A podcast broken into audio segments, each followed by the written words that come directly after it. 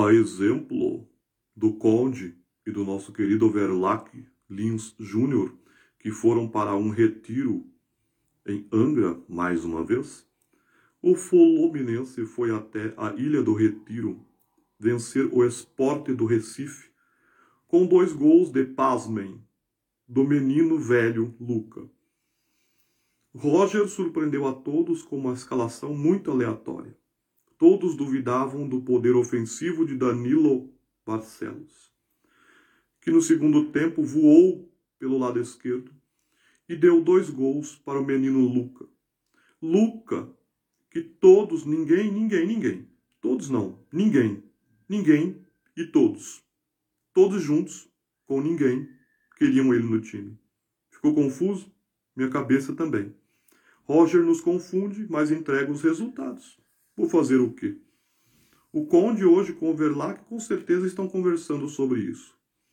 O torcida do tricolor provavelmente também.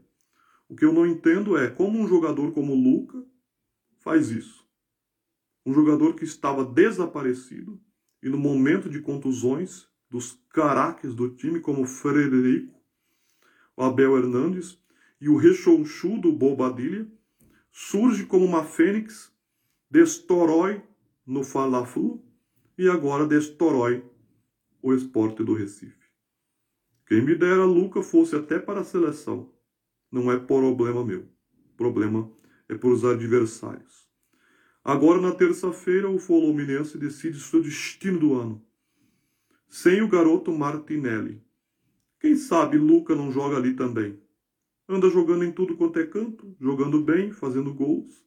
E outra, Roger não sabe escalar um time mesmo. Quem sabe a sorte não ajuda.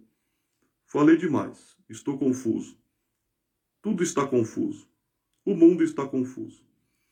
Para terminar, quero dizer que repudio grandemente a presença da torcida na final de ontem da Copa América.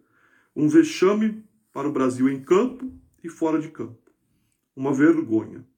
O Conde disse que jogará fora todas as suas camisas da seleção e só vai comprar as novas quando tudo mudar. Acho difícil. O mundo só muda para pior.